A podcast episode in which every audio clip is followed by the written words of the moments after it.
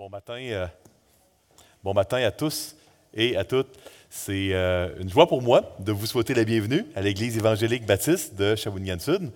Une bienvenue euh, toute particulière à nos visiteurs. on est très content que vous soyez parmi nous ce matin. Si jamais vous avez des questions sur le message, vous aimeriez parler avec un des pasteurs, nous sommes plusieurs pasteurs ici à l'Église, prier avec un des pasteurs, n'hésitez pas à nous à nous prendre euh, à part. On est souvent plusieurs à être dans, l'entrée là, à la fin des messages. Nous euh, étudions à la Bible, la Bible, que nous euh, croyons être le livre de Dieu, inspiré de Dieu. Et nous l'étudions chapitre par chapitre. nous venons de terminer le livre de l'Exode, qui contenait quand même 40 chapitres. On a été un bout de temps. C'était le deuxième livre de l'Ancien Testament dans la Bible. La Bible est divisée euh, en deux sections, euh, l'Ancien et le Nouveau Testament, euh, qui reflètent deux, périodes qui sont centrées sur une personne, Jésus-Christ. Hein, avant Jésus-Christ, c'est l'Ancien Testament. Après, puis à partir de Jésus-Christ, c'est le Nouveau. nous sommes maintenant dans le quatrième évangile, l'évangile de Jean, quatrième livre du Nouveau Testament. Nous avons étudié l'évangile de Matthieu de 2011 à 2015. Ça fait un bout. Certains d'entre vous n'étiez pas encore parmi nous. Nous avons étudié l'évangile de Marc en 2020-2021 et maintenant l'évangile de Jean euh, que nous devrions, Dieu voulant, terminer euh, euh, au début de l'année prochaine. je peux vous dire que moi, je compile les, les, livres que nous enseignons ici le dimanche matin depuis à peu près le début des années 2000 donc euh, depuis, 23, euh, euh, depuis 23 ans à peu près. Et il ne reste qu'une petite portion hein, du Nouveau Testament qui n'a pas été couverte, puis on va avoir vraiment couvert tous les livres du Nouveau Testament dans quelques années, là, Dieu voulant, donc il n'en reste, pas, reste pas tant. Permettez-moi, avant de plonger dans le, vif du sujet, dans le, les 18 premiers versets de l'Évangile de Jean qui euh, sont vraiment le prologue ou l'introduction à l'évangile de Jean. Euh, permettez-moi de, prier. Euh, je vais faire une prière de remerciement à Dieu. On appelle souvent ça, dans le jargon chrétien, une prière d'action de grâce. L'action de grâce, c'est le remerciement. Donc, ceux et celles qui entendez cette prière que je vais faire, puis qui vous dites en vous-même, ça reflète vraiment ce qui est dans mon cœur, cette prière-là. Ben, je vous invite à vous approprier la prière puis dans votre cœur, à, dire euh, Amen hein, avec moi à la fin de la prière. Donc, euh, courbons nos têtes et prions, s'il vous plaît. Seigneur Dieu, je te remercie pour le souffle de vie que tu nous as donné euh, ce matin, quand on s'est levé. on, est encore vivant aujourd'hui, puis ce n'est pas le cas de tout le monde au Québec, au Canada et dans le monde. Je te remercie parce que on est en sécurité, très en sécurité comparé comparativement à bien des pays du monde où il y a la guerre, euh, où euh, euh, la criminalité est élevée. Merci Seigneur, parce qu'on a ta parole, la Bible, qui nous éclaire, qui nous, qui nous transforme. Bien des pays ont peu ou pas de Bible. nous, on en a en abondance. merci. Seigneur, souvent, c'est quand on perd quelque chose qu'on qu'on s'aperçoit à quel point c'était précieux, et à quel point on a été ingrat. Puis moi, je veux te remercier pour euh, l'abondance dans laquelle on vit. C'est quand on n'en a plus qu'on réalise que c'était, que c'était là. Merci euh, pour, euh, pour ceux ici qui sont en, santé. merci pour la santé que tu nous donnes. Merci Seigneur pour les, les, cinq sens que tu nous donnes. Hein. On peut voir, on peut entendre. Ce n'est pas le cas de tout le monde. merci. Seigneur, euh, merci par-dessus tout de m'avoir sauvé. Merci pour l'Évangile. Merci de nous avoir tellement aimés que tu es venu t'incarner dans le monde, Seigneur. Seigneur, je veux, euh, comme c'est la tradition pour euh, ici à l'Église, je veux te prier pour mon, frère Patrick Auger, qui est un des, membres de l'Église, qui est également un des pasteurs ici à l'Église. Merci pour ce frère précieux, qui euh, est rempli de dons que tu lui as donnés, qu'il met euh, au bénéfice de ton Église. Bénis-le, bénis son épouse, bénis ses enfants. Puis je veux également te prier pour deux enfants de l'Église, pour Martin et Isabella Anderson. merci Seigneur pour ces deux personnes précieuses. je te remercie pour le cœur missionnaire d'Isabella également. Merci, euh, Seigneur, pour le, témoignage euh, de Martin. Euh, veuille bénir ces, ces, deux enfants, leur faire beaucoup de bien. et, Seigneur, touche nos cœurs, ouvre les yeux, les oreilles de notre cœur ce matin pour l'enseignement de ta parole. Dans le nom de Christ, nous te prions. Amen. Nous sommes à peu près entre 80 à 85 après Jésus-Christ ce matin. Nous sommes dans une période où la plupart des apôtres sont décédés, où l'apôtre Jean, qui est le dernier apôtre vivant, est probablement à Éphèse et a 75 ans. Le temple de Jérusalem ainsi que Jérusalem a été complètement détruit par un général romain, Titus, 10 ans avant, 10-15 ans avant, et en 70. Donc on est entre 80 et 85. On est quelques années seulement avant que l'apôtre Jean, qui bon, du haut de ses à peu près 75 ans, dernier apôtre vivant, ou à peu près, on est seulement quelques années avant qu'il écrive l'Apocalypse. Nous sommes dans une période de persécution par l'Empire romain. Euh, il y a des hauts et des bas, dépendamment de qui règne comme empereur, mais euh, les chrétiens sont mis en prison, les chrétiens sont tués. et petite capsule historique très intéressante. entre 80 et 85, quand Jean écrit l'Évangile, euh, on est euh, à l'époque où euh, un esclave, un jeune garçon esclave, est acheté par une chrétienne qui décide de l'adopter et d'en faire son fils. Ce jeune homme va se faire instruire par l'apôtre Jean et va devenir un des premiers théologiens dans l'histoire d'Église après les, apôtres, dont on a encore les écrits. Je parle de Polycarpe de Smyrne, qui a été instruit pas mal dans ces années-là, hein, quand il était un jeune homme au pied de l'apôtre Jean. Euh, donc, on, est dans une époque euh, de transition où il y a trois évangiles. Il y a Matthieu, Marc, Luc, Jean. Matthieu, Marc, Luc, excusez-moi. Puis, Jean décide, sous l'inspiration de Dieu, d'écrire le quatrième et le dernier évangile. Donc, euh, évangile veut dire bonne nouvelle en grec ancien. il y a une seule bonne nouvelle, celle de Jésus-Christ. Mais dans les quatre évangiles, on a quatre témoins qui euh, rapportent des événements véridiques. Et puis, les trois premiers évangiles se ressemblent beaucoup. Il y a plusieurs euh, événements qui euh, sont amenés avec des petits détails différents. Mais Jean, avant de, rentrer dans la gloire et de mourir, décide, lui, d'amener une facette qui est complètement différente de tous les autres évangiles. On est à une époque où on commence à remettre en question la divinité de Jésus-Christ. Jean décide que ça va être clair et il met au clair que Jésus est le Fils de Dieu, ce qui revient à être Dieu le Fils. Il est Dieu. Il est une des trois personnes de la, Trinité, un Dieu en trois personnes. Il n'y a pas aucun livre, je crois, dans le Nouveau Testament où la divinité de Jésus-Christ est claire comme dans l'Évangile de Jean. Euh, on est dans un évangile où euh, il y a la plus grande concentration de miracles, parce qu'on veut attester la divinité de Jésus. On a euh, beaucoup, beaucoup d'informations sur le ministère à Jérusalem puis en Judée de Jésus, ce qui est un peu moins évident euh, dans les trois autres évangiles.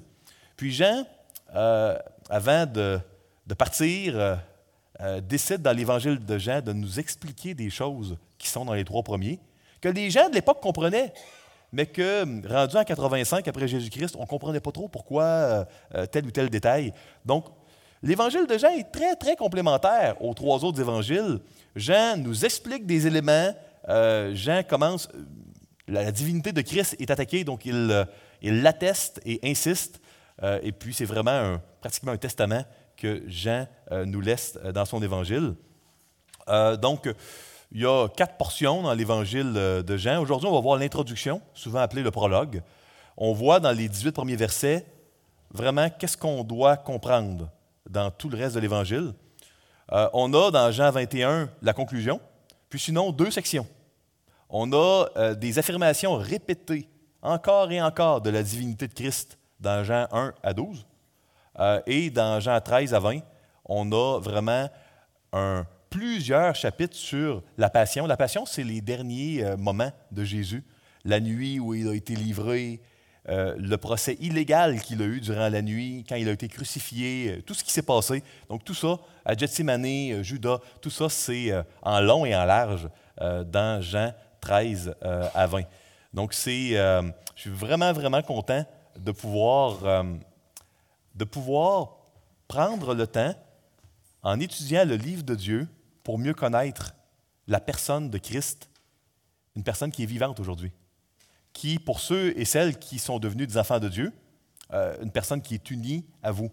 Puis on va mieux apprendre à connaître cette personne-là. Le but de cette euh, série, comme de toutes nos séries d'études bibliques, ce n'est jamais d'apprendre davantage de choses sur Dieu. C'est jamais le but premier. C'est de mieux connaître Dieu. Et il y a une différence entre les deux. Euh, donc, c'est complémentaire, l'évangile de Jean aux autres, j'en ai, ai, parlé, et puis c'est très explicite la divinité de Christ. Euh, le verset thème de la série que vous allez voir sur le bulletin, peut-être sur des affiches, c'est Jean 20, 31. Mais ces choses ont été écrites. Hein. À la fin, là, Jean conclut ici, afin que vous croyiez que Jésus est le Christ, le Fils de Dieu, et qu'en croyant, vous ayez la vie en son nom. Euh, le Christ, c'est quoi ça, un Christ? Christos, en, grec ancien, c'était le oin.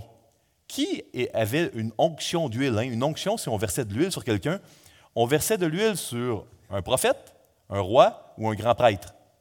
Et il y avait quelqu'un qui devait venir, qui serait les trois. Ah, il y a eu plein de grands prêtres, de prophètes et de rois, mais euh, il y avait quelqu'un qui devait venir, qui serait les trois en même temps et c'était appelé en hébreu le Messie, Mashiach, euh, en euh, grec le Christos. Euh, donc Jésus-Christ, c'est Jésus le Messie, Jésus loin, celui qui est roi, grand prêtre et prophète. donc on va avoir deux sections. on va faire la première dans Jean 1, les 18 premiers versets, et on va avoir un invité spécial la semaine prochaine, Luke Burt, comme ça a été mentionné plus, tôt, qui est un démissionnaire ici à l'Église, qui va nous nous présenter la suite du chapitre 1. Le, chapitre 1, les 18 premiers versets, euh, ils sont structurés, agencés, euh, avec une méthode que l'on n'utilise plus vraiment aujourd'hui, euh, pas en français en, tout cas. On appelle ça un chiasme. Un chiasme, c'est un peu étrange pour nous, mais c'était la méthode par excellence utilisée pour la littérature hébraïque de l'époque. Puis souvent, quand on avait des Juifs, des Hébreux, qui écrivaient même en grec, ils gardaient un peu le style euh, hébraïque. Puis pourquoi je vous parle de cela? C'est super utile pour comprendre la Bible. Quand on, voit qu'il y a un chiasme, ça nous aide à ne pas faire d'erreur dans la compréhension. Je vous ai mis un, diagramme. J'espère qu'il va être aidant plutôt que nuisible. Euh, Dieu le sait, vous allez être les cobayes, j'imagine. Donc, euh, dans un chiasme, on a une idée qui se répète au début et qui revient à la fin. Donc, les cinq premiers versets, on parle de la parole hein, qui révèle qui est Dieu. Et on voit que, voyez-vous un A avec un genre d'apostrophe là, en bas? Euh, vous voyez euh, vraiment que dans les versets 16 à 18, il y a la même chose. Donc, c'est la même idée dit différemment, mais la même, même, même affirmation, même idée dans les versets 1 à 5 que 16 à 18. Après ça, dans les versets 6 à 8, vous avez Jésus, euh, Jésus-Christ hein, qui est témoigné par Jean-Baptiste. Jean-Baptiste rend témoignage de Jésus. Même chose à B, en vert, là, le verset 15. Après ça, la lumière est venue dans le monde dans les versets 9 à 11. La lumière est venue dans le monde dans le verset 14. Et vous avez toujours au centre d'un chiasme. Dans tous les chiasmes, le punch, l'élément le, plus précieux, l'élément clé, il est au centre. Euh, donc, c'est D. C'est quoi l'objectif de tout ça? Que la parole révèle qui est Dieu, que Jean-Baptiste témoigne, que la lumière vient dans le monde. C'est quoi l'objectif? C'est qu'on puisse avoir la, la vie éternelle parce qu'on reçoit Jésus-Christ. C'est ça l'objectif. C'est ça le but. Donc, deux utilités. Pourquoi je vous parle de cela? C'est que quand on lit euh, Jean 1, 1 euh, à 18, on peut se dire, OK, j'ai-tu bien compris? Qu'est-ce qu'il dit? Où il s'en va? Si vous êtes comme moi, quand on lit quelque chose ou on écoute quelqu'un et on ne sait pas trop où il s'en va, c'est démotivant. Hein? on, tombe distrait. Si vous êtes comme moi, hein, on tombe distrait, puis euh, c'est plus fatigant. Donc là, si vous avez mal compris les versets 6 à 8, vous pouvez dire, ah, on va essayer de voir le verset 15 parce que c'est associé. Quand on a des versets associés, qu'on n'en comprend pas un, on peut aller voir l'autre pour chercher à faire du sens. Donc, ça, c'est utile. Puis, si vous vous demandez, quand vous lisez un chiasme, c'est quoi le but? C'est quoi l'élément important à comprendre, à ne pas louper? C'est tout le temps au centre. Euh, donc, si jamais il y en a qui veulent une, copie de cela, vous allez trouver ça dans les. Je n'ai pas inventé, hein, je n'ai pas trouvé ça tout seul. Euh, c'est dans les. Écoutez, ça fait 2000 ans que la Bible est là, euh, et plus pour l'Ancien Testament. Donc, c'est rare qu'on découvre des nouvelles choses. Hein. C'est même suspect quand on pense qu'on a découvert quelque chose de nouveau dans la Bible. Euh, normalement, ça a déjà été trouvé maintes et maintes fois depuis 2000 ans par plein de théologiens. Donc ça, c'est le chiasme, euh, très aidant pour la lecture. Donc, ça, c'était un peu l'introduction de l'évangile de Jean que je voulais vous donner. Je voulais que vous ayez un gros plan. Donc, si on résume, les chiasmes, c'est utile pour savoir ce qui est important, pour bien comprendre. L'évangile de Jean, ça nous parle de la divinité de Jésus, puis tout le reste de l'Évangile, la passion, la mort, la résurrection. C'est ce qu'on a parlé. C'est le dernier Évangile, euh, un des derniers livres du Nouveau Testament. Dernière capsule, puis là, je rentre dans le texte. On va lire quelques versets euh, à la fois, puis on va, on va commenter.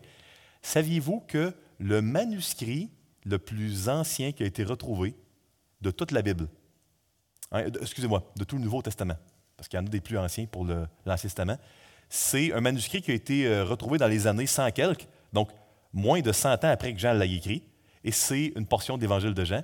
Vous pouvez voir ça dans un musée au Royaume-Uni, en Angleterre, et c'est daté par les, les, incroyants, et par les experts incroyants comme étant dans les années 100, alors que ça a été écrit en 80-85. Donc, c'est euh, assez, euh, assez spécial. Donc, on a vraiment euh, des preuves d'authenticité de cet évangile. Puis c'est intéressant parce que parfois on entend dire que ça a tout été fabriqué, puis il y a plein d'évangiles, puis ils en ont choisi, ils en ont mis d'autres de côté. Les, faux évangiles ont été rajoutés tellement longtemps après. Donc c'est c'est bon d'aller visiter, là, au moins en ligne. sinon, parfois, quand on peut en, réel, mais on ne peut pas toujours aller dans les pays où il y a les, musées, mais au moins en ligne, on peut aller voir ces choses-là. Bon. Lisons les versets 1 à 5, puis discutons-en ensemble. Au commencement était la parole, et la parole était avec Dieu, et la parole était Dieu. Elle était au commencement avec Dieu. Toutes choses ont été faites par elle et rien de ce qui a été fait n'a été fait sans elle. Elle était, en elle était la vie, et la vie était la lumière des hommes. La lumière, lui, dans les ténèbres, et les ténèbres ne l'ont point reçue. Euh, deux choses importantes que je veux vous dire. Premièrement, là, ça parle toujours de la parole. Il y avait ça, la parole a fait ci, la parole a fait ça, la parole s'est faite chair. Puis on se dit, pourquoi ils ne pas Jésus-Christ? Au commencement, il était Jésus, puis Jésus était avec Dieu, Jésus était Dieu. Ils disent plus loin que la parole, c'est Jésus. Mais pourquoi on, sort de la parole?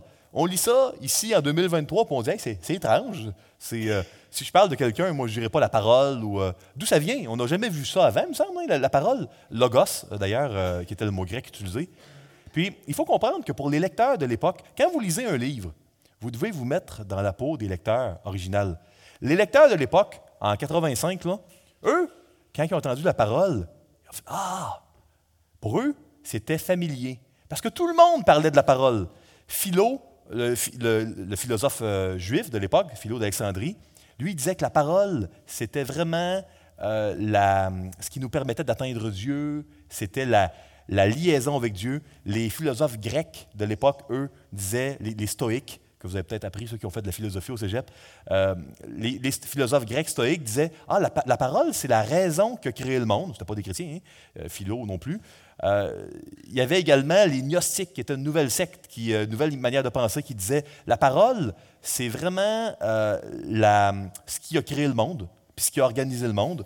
Tu avais les juifs qui n'étaient pas chrétiens, les juifs de l'époque, eux, ils disaient la, la parole, c'est la Torah avant qu'elle soit écrite. Donc tout le monde comprenait c'était quoi la parole. C'était soit la raison ultime, ce qui avait créé le monde, ce qui nous amenait à être en lien avec Dieu. La parole, là, c'était, euh, c'était big, c'était gros pour les gens de l'époque. C'est pour ça que Jean commence comme ça.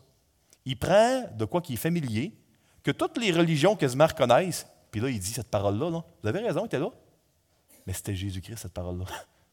Il y en a juste une. Une et unique. Il n'y en a pas d'autre et c'est Jésus.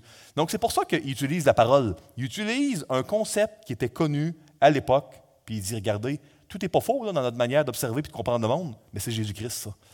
Euh, deuxième élément, euh, Jean, au début de son évangile, nous prend une structure qui ressemble beaucoup, beaucoup à la Genèse. Si vous lisez Genèse, chapitre 1, vous allez voir au commencement, hein, Dieu créa les cieux et la terre, puis ça continue. Donc, puis au jour 1, qu'est-ce qu'on crée?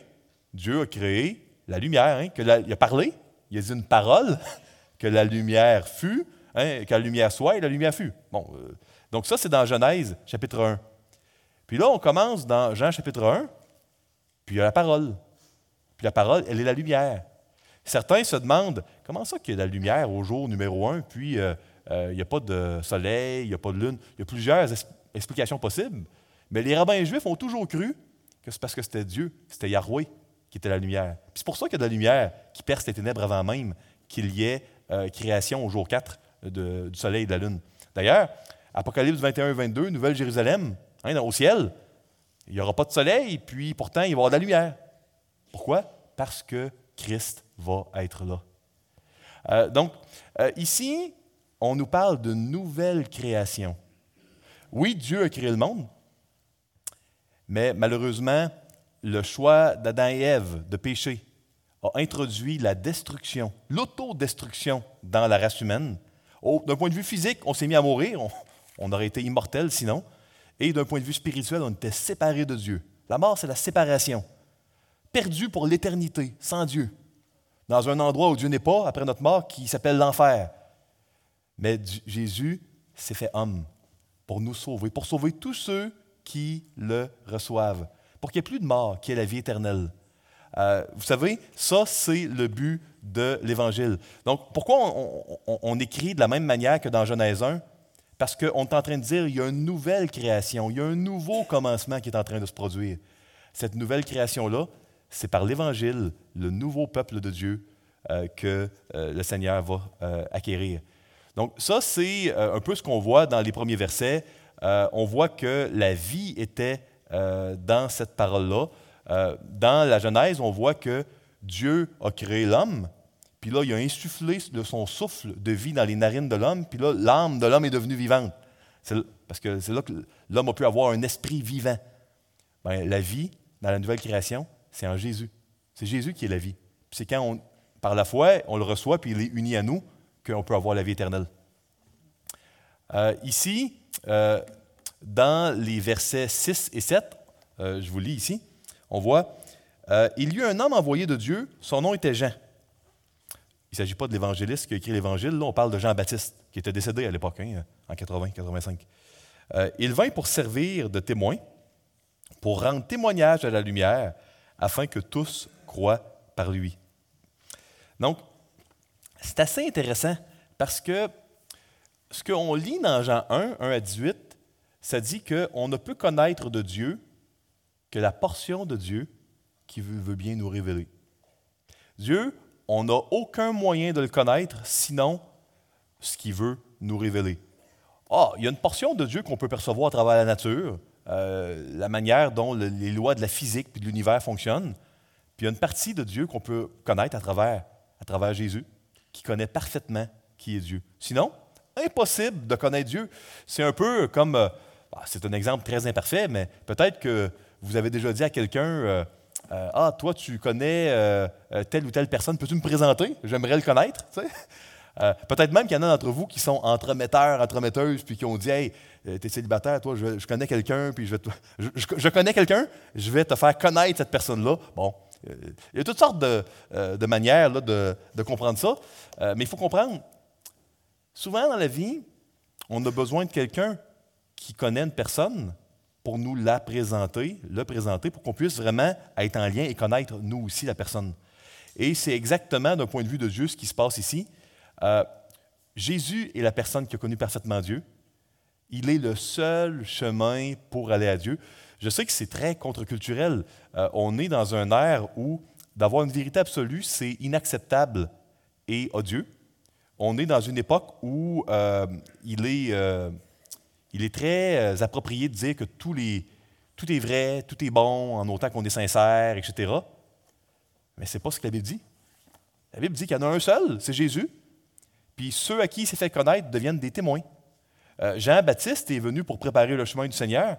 Et les dernières paroles de Jésus dans Matthieu euh, au chapitre 28, c'est Vous serez mes témoins. Nous sommes, à nous, qui avons connu Dieu par Jésus, par notre conversion, nous sommes des témoins pour présenter Jésus à d'autres, par notre vie, par nos paroles, afin que d'autres aussi puissent le connaître. On ne peut pas convertir personne. Ça, c'est euh, Dieu qui s'en charge. On n'est que des témoins. On peut être des témoins que les gens vont écouter, que les gens n'écouteront pas. Ça, ça regarde Dieu et ça regarde les gens. Ce n'est pas dans nos mains. Dieu nous demande seulement d'être des témoins. Pas de convertir les gens, mais d'être des témoins de Jésus par nos paroles, par nos actions, dans la manière dont on vit de la souffrance, la manière dont on vit nos joies, euh, dans la manière dont on va prendre des décisions concernant les, grandes questions de notre vie. La meilleure manière d'être un témoin, c'est est-ce qu'on vit comme si tout ça c'était faux?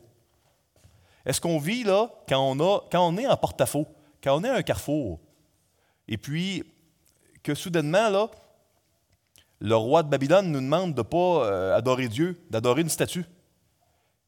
Mais si ça c'est vrai, on n'adorera pas la statue même si on se fait jeter dans une fournaise enflammée. Mais si c'est faux, ben, on va rationaliser et on va dire Regarde, je vais adorer dans mon cœur euh, Dieu, puis je vais, je me mettre à genoux devant la statue parce que je ne voudrais pas être jeté dans une fournaise.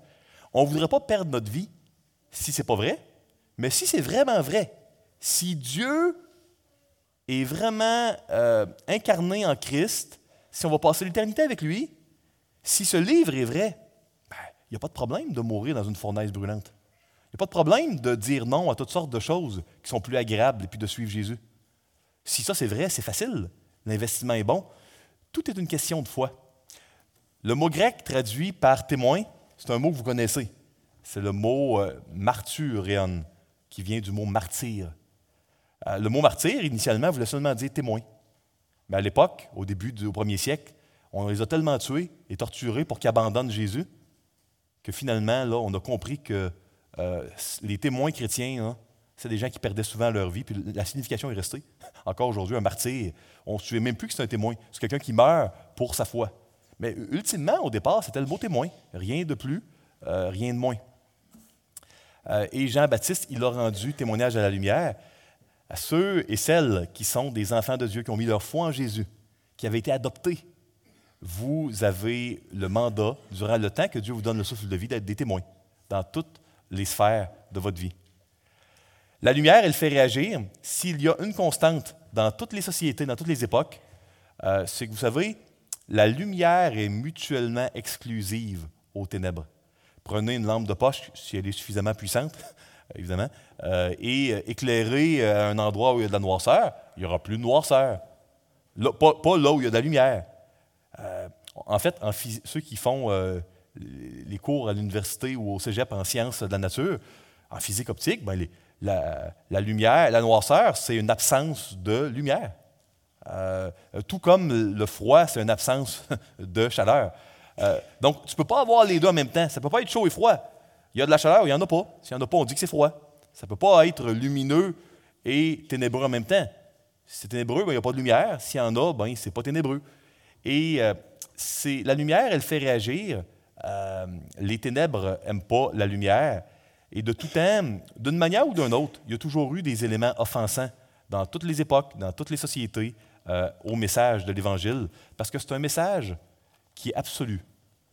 Un Dieu en trois personnes, une vérité, une condamnation éternelle, un besoin profond d'être sauvé d'un enfer éternel, de la destruction éternelle, la culpabilité qui euh, nécessite d'être pardonné. C'est un message qu'on ne peut saisir que par l'intervention de Dieu dans notre cœur. Ceux et celles qui se sont convertis ici, vous n'avez pas aucun mérite de plus que ceux qui ne se sont pas convertis. Vous n'êtes pas meilleurs. Ce n'est pas par mérite qu'on est sauvé, c'est par grâce. Et puis sans la préparation de Dieu qu'on appelle la régénération, personne ne se convertirait. Euh, puis il y a un mystère euh, ici. C'est assez spécial que la parole, elle a créé le monde. Pourtant, quand elle est venue dans le monde, le monde ne l'a pas reçu. Jésus était littéralement avec le Père quand la terre et l'univers ont été créés. Puis quand il est venu sur terre, puis il s'est incarné dans un être humain, humble, vulnérable, un enfant, un enfant pauvre. Euh, pourtant, les gens l'ont rejeté. Il a fait que du bien. Mais il a amené ce, message de vérité. Ah, les chefs religieux de l'époque n'en voulaient pas. Les gens l'ont crucifié. Euh, après un procès illégal de nuit, euh, où il y a eu plein d'éléments illégaux. Ici, vous avez le centre du chiasme. Le verset 12 et 13, c'est le, point majeur de l'évangile de Jean. Si vous étiez pour oublier non seulement tout ce que je veux dire aujourd'hui, et tout ce qui va être dit dans tous les, euh, les dimanches suivants, vous avez dans les versets 12 et 13 le cœur de l'évangile de Jean. C'est la chose à se souvenir si vous ne deviez vous rappeler que d'une seule chose, mais à tous ceux qui l'ont reçu, à ceux qui croient, qui croient ou qui mettent leur foi, traduisez-le comme vous voulez, hein, à ceux qui croient en son nom. Elle, la parole, Jésus, elle a donné le pouvoir de devenir enfant de Dieu, lesquels sont nés non du sang, ni de la volonté de la chair, ni de la volonté de l'homme, mais de Dieu. Quand je vous disais, ceux qui sont convertis ici, qui sont des chrétiens, vous n'êtes pas meilleurs que ceux qui ne sont pas convertis, parce que ça ne vient pas du sang ou de la volonté de la chair. Ça ne vient pas de la volonté de l'homme. Il y a un mystère ici. Ça vient de Dieu. Ce n'est pas par le mérite, c'est une pure grâce.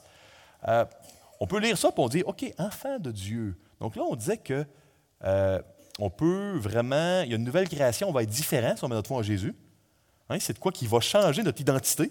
Assez spécial hein, quand même. C'est rare que quelque chose peut vraiment changer notre identité au niveau de notre âme. Mais croire en Jésus a cet effet-là. Mais en plus, ici, on dit que quand on reçoit la parole, quand on reçoit Jésus, on devient enfant de Dieu. Recevoir comment? Le verset dit par la foi. J'aimerais vous en dire plus.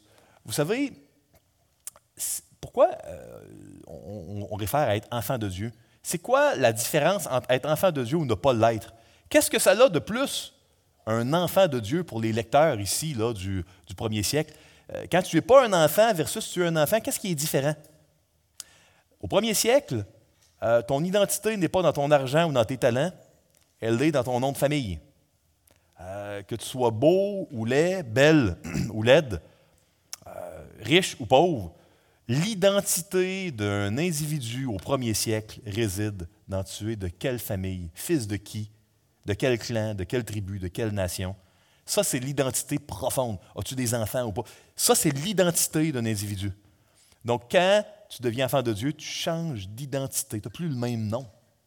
Euh, encore, euh, euh, il n'y a pas si longtemps au Québec, le, nom d'un bébé, c'était au baptême, bon, c'est plus comme ça depuis le, Code civil, je crois, dans les années 70, mais il y avait une notion qui était adéquate et intéressante de dire le nom de quelqu'un est au baptême.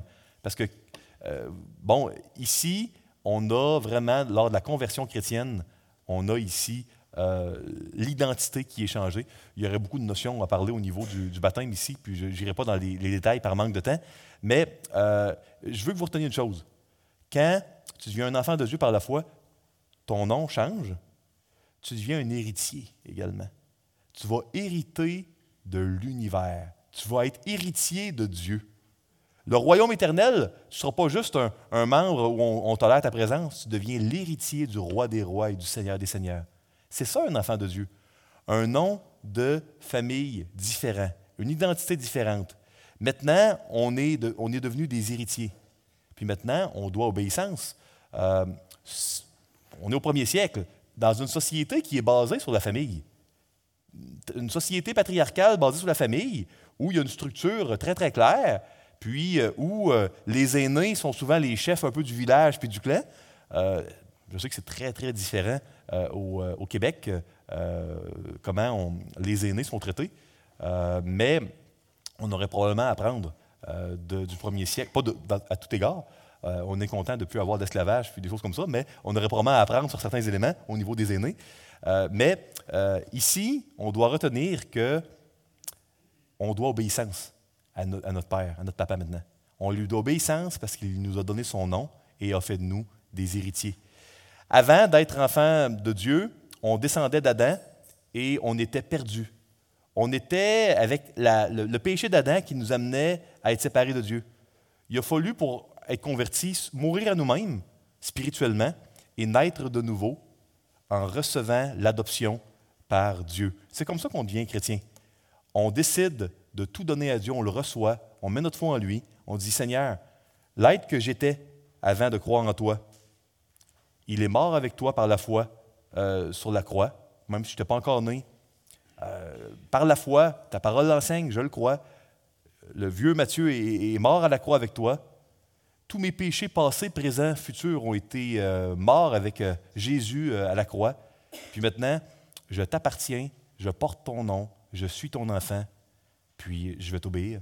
Ah, pas tout le temps parfaitement, mais je vais me repentir quand je t'obéirai pas. C'est ça la nouvelle naissance. On va le voir dans, encore et encore tout au long de l'Évangile. Et la parole a été faite chair. Hein, elle s'est incarnée. Euh, Dieu est devenu un humain. Il était Dieu avant. Il n'était pas plus Dieu ou moins Dieu, mais il a changé de mode, il s'est fait humain. Il y a un immense mystère ici qu'on ne réussira jamais à comprendre parfaitement. Et elle a habité parmi nous, pleine de grâce et de vérité. Euh, nous avons, et nous avons contemplé sa gloire, une gloire comme la gloire du Fils unique venu de Dieu. J'aimerais attirer votre attention sur euh, grâce et vérité. Ici, on répète, il y a une référence très très claire, à mon avis, à une séquence qu'on a vue dans l'Exode. Vous souvenez-vous dans l'Exode 34, quand Moïse, euh, il est euh, vraiment devant l'Éternel, puis du haut d'une nuée, l'Éternel, il crie qui il est. Puis il crie Éternel, Éternel, hein, Yahweh, je suis, hein, dans l'original. Dieu miséricordieux et bon, rempli de bonté et de fidélité. L'Éternel crie qui il est. Le mot euh, bonté, c'est euh, la bonté à l'intérieur d'une alliance. Euh, dans une alliance, le, suzerain, le patron était, loyal à ses vassaux. puis grâce, c'est un peu ça. C'est une bonté qui n'est pas méritée. Et puis c'est l'équivalent dans le Nouveau Testament de ce, c'est le mot en, en hébreu ancien, c'est la bonté qui est due et engagée à l'intérieur d'une alliance. donc ici, euh, ce que Jean dit, c'est la parole que je vous parle depuis le début, là, qui a créé le monde, qui est le lien avec Dieu, qui nous sauve. C'est Jésus, elle s'est faite chair et est venue dans le monde. Puis elle a eu la bonté de l'alliance, puis elle, a eu la vérité, fidélité, comme dans, dans Exode. Puis dans l'évangile de Jean, vous allez voir constamment la bonté du Fils de Dieu. Dans Jean 2, vous allez voir qu'on a un miracle à Cana. Jésus change l'eau en vin pas nécessaire, mais euh, euh, on le voit rempli de bonté. Vous allez voir dans Jean 4 qu'il guérit le fils d'un chef qui était malade. Jean 5, vous allez voir qu'à Bethesda, il va guérir un paralytique. Euh, vous allez voir dans Jean 6 qu'il va nourrir 5000 personnes. Il va faire comme Élisée, multiplier les pains. Dans Jean 9, vous allez voir qu'il va ouvrir les yeux d'un aveugle. Dans Jean 11, on va voir qu'il va dire à Lazare, sors. Puis Lazare va ressusciter, puis il va sortir du tombeau. Dans Jean 15 et 16, vous allez voir qu'il va promettre qu'il va nous envoyer l'Esprit Saint, qu'on ne mérite pas, après qu'il soit parti, pour qu'on ne soit plus jamais tout seul. Son esprit. La grâce, la bonté non méritée de Dieu, parce qu'on est pardonné par la foi en lui, c'est la constante qu'on voit dans l'Évangile. La même grâce de l'alliance qui était euh, la chose que Dieu a crié du haut de la nuée quand il a dit qui il est. Euh, on a vu la gloire euh, euh, d'une manière qui n'est pas aussi visible que Jean. Mais Pierre, Jean et Jacques ont, vu la gloire. Ils ont été en haut de la montagne. Ils ont vu Moïse et Élie, puis la gloire, puis la nuée. Ils ont vu la gloire, eux autres. Ils ont vu la gloire de Dieu. Ils en sont des témoins et veulent nous faire connaître le Père pour qu'on soit des témoins de Jésus, nous aussi. Euh, au verset 15, euh, on revient encore là avec la, nouvelle création quand on, reçoit Jésus. Je vous lis le verset 15. Jean lui a rendu témoignage et s'est écrié C'est celui dont j'ai dit Celui qui vient après moi m'a précédé, car il était avant moi. Bon, c'est certain, Jésus a toujours été là. Jésus, il s'est incarné dans l'Évangile, mais avant, il était là. Souvenez-vous, quand on a prêché Josué dans Josué 5, le chef de l'armée de l'Éternel que Josué devait adorer. On adore juste euh, Dieu, hein? pas les anges, pas les hommes. Mais c'est Jésus, ça. Souvenez-vous, Daniel chapitre 3, quand on a prêché Daniel, dans la fournaise ardente, Nebuchadnezzar voit que le feu n'atteint pas Shadrach, Meshach et Abednego, puis il y a un fils des, dieux, ou un fils de Dieu, selon les versions, qui est avec eux dans la fournaise. Puis le feu ne leur fait aucun mal. On voit Melchisédek dans Genèse 14. On a enseigné ça au groupe d'adolescents euh, hier qui avait ni père ni mère, qui vit éternellement, qui était un oin, un Christ, Christos, parce qu'il était prêtre et il était roi en même temps. Puis Abraham lui a donné la dîme de tout. Ben, c'était Jésus. On le voit dans l'Épître aux Hébreux. Jésus, il a toujours été. Il était bien avant euh, Jean-Baptiste, mais il s'incarnait à ce moment-là. Donc oui, Jean était là, mais Jésus était avant. Puis euh, il y a beaucoup de jeux de mots avec le verbe être, parce que Yahweh, éternel, c'est le verbe être euh, en hébreu ancien. Et puis je suis, vous allez voir que constamment, là, il va dire je suis Jésus, puis des choses comme ça. Puis là, tout le monde veut le tuer, les chefs religieux. Puis on pourquoi Il dit je suis. c'est quoi? C'est que je suis. Il venait de dire Yahweh. Je suis l'éternel. c'est très, très clair, la divinité de Christ dans l'évangile de Jean. Euh, verset 16-18, puis après ça, je termine avec euh, quelques applications pour vous. Euh, et nous avons tous reçu de sa plénitude et grâce sur grâce. Voyez-vous, en Jésus, la grâce pleine, comme elle l'a jamais été, comme elle ne le sera jamais, est venue. Il n'y a pas de plus de bonté qu'en Dieu. Puis Jésus s'est fait homme c'est grâce sur grâce, car la loi a été donnée par Moïse. La grâce et la vérité sont venues par Jésus-Christ. Moïse nous a fait comprendre, un peu comme Jean-Baptiste, qu'on était perdu. Parce qu'on ne pouvait pas garder tous les commandements moraux de Dieu. Ben, Jésus est venu, lui, pour nous sauver, puis enlever la condamnation, parce qu'on n'est pas capable de garder tous les commandements de Dieu. On, réalise seulement une portion de nos péchés. Il y a tous les péchés qu'on ne réalise même pas. On avait vraiment besoin d'être sauvés. Pas besoin de connaître toute la loi de Moïse pour savoir qu'on était perdu. Lisez-en un petit morceau, puis vous allez voir. Euh, si vous n'êtes pas convaincu, lisez quelques chapitres de plus. On ne pouvait pas garder toute la loi. On avait besoin d'un sauveur qui allait nous pardonner, nous donner sa justice, nous donner sa pureté. Personne n'a jamais vu Dieu. Dieu, le Fils unique qui est dans le sein du Père, est celui qui l'a fait connaître. Euh, écoutez, si vous euh, voulez lire un livre de l'Ancien Testament en même temps que l'Évangile de Jean, vous allez voir plusieurs similitudes.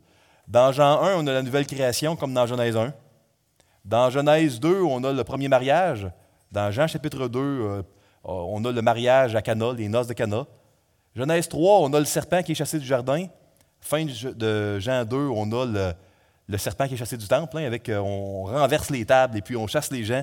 Puis je, continue, il y a, c'est pas, moi je crois que c'est probablement pas une coïncidence, mais que les apôtres, les premiers chrétiens étaient imbibés vraiment là, de l'Ancien Testament. Il le connaissait, là, il connaissait de longues portions de l'Ancien Testament par cœur. Euh, donc, quand il a arrangé le matériel pour écrire le dernier des évangiles, Jean, qui était rendu euh, un homme d'âge mûr euh, pour l'époque, hein, parce qu'on comprend que 75 ans au premier siècle, c'est peut-être l'équivalent de 95 ans de nos jours. Hein. Comprenez que la vie était rude et difficile au premier siècle. Donc, 75 euh, ans, c'était vraiment un âge mûr quand on vivait au premier siècle au Moyen-Orient. Et euh, Jean semble vraiment arranger l'Évangile selon la Genèse. Je vous invite vraiment à les lire en parallèle si ça vous intéresse. Et puis, moi, je vous laisse avec une question importante avant de tomber aux applications. Voulez-vous connaître Dieu personnellement? Est-ce que vous voulez recevoir la parole, Jésus-Christ, pour devenir un héritier du roi des rois et du Dieu de l'univers, pour qu'il change votre identité, qu'il vous donne son nom. Peut-être que ça ne paraîtra pas légalement dans votre permis de conduire et tout ça, mais selon la réalité de Dieu au ciel, la réalité éternelle, votre nom va changer. Dans les registres que personne ne peut euh, hacker, que personne ne peut euh, euh, changer. Il n'y a pas d'erreur dans le, le département d'État civil au ciel. si vous voulez cela. Que vous soyez grandi dans une famille chrétienne, puis vous pensiez que, que vous soyez visiteur, si vous voulez devenir un enfant de Dieu, moi je vous invite à recevoir par la foi ces vérités que vous êtes perdus. Vous avez besoin d'être pardonné, que vous êtes séparés sur terre de Dieu et que vous allez l'être dans l'éternité, loin de Dieu, dans un lieu que la Bible appelle l'enfer, si vous ne mettez pas votre foi en Dieu. Seul chemin, ce n'est pas les bonnes œuvres, ce n'est pas d'autres religions, c'est le seul chemin. L'Évangile dit qu'il s'appelle Jésus-Christ. Il est gratuit. Ce n'est pas sur la base de votre mérite. Si vous dites, moi, je n'ai pas fait assez bien ou j'ai fait trop de choses de mal, il n'existe aucune faute qui ne peut pas être pardonnée par la foi en Jésus-Christ. Ce n'est pas par un montant d'argent, c'est par la foi qu'on peut devenir un enfant de Dieu, en recevant Jésus-Christ. Euh, quatre applications que je vais vous laisser. On peut changer d'identité par la foi, mais pas la foi en n'importe qui en Jésus. On peut être adopté par Dieu par la foi. Dieu est tout près, mais il faut y croire pour que ça change notre vie. On peut l'oublier, on peut être authentiquement un enfant de Dieu, mais oublier que, Dieu, que le Dieu de l'univers, il est en nous. Et puis c'est important de lire la parole pour qu'on soit euh, rappelé de cette vérité-là. Euh, notre vie va être différente si on réalise que Dieu, il est en nous, le Dieu tout-puissant de l'univers. Euh, il n'y a pas d'autre chemin vers le Père que Jésus, le Messie, Jésus, le Christos, Jésus-Christ.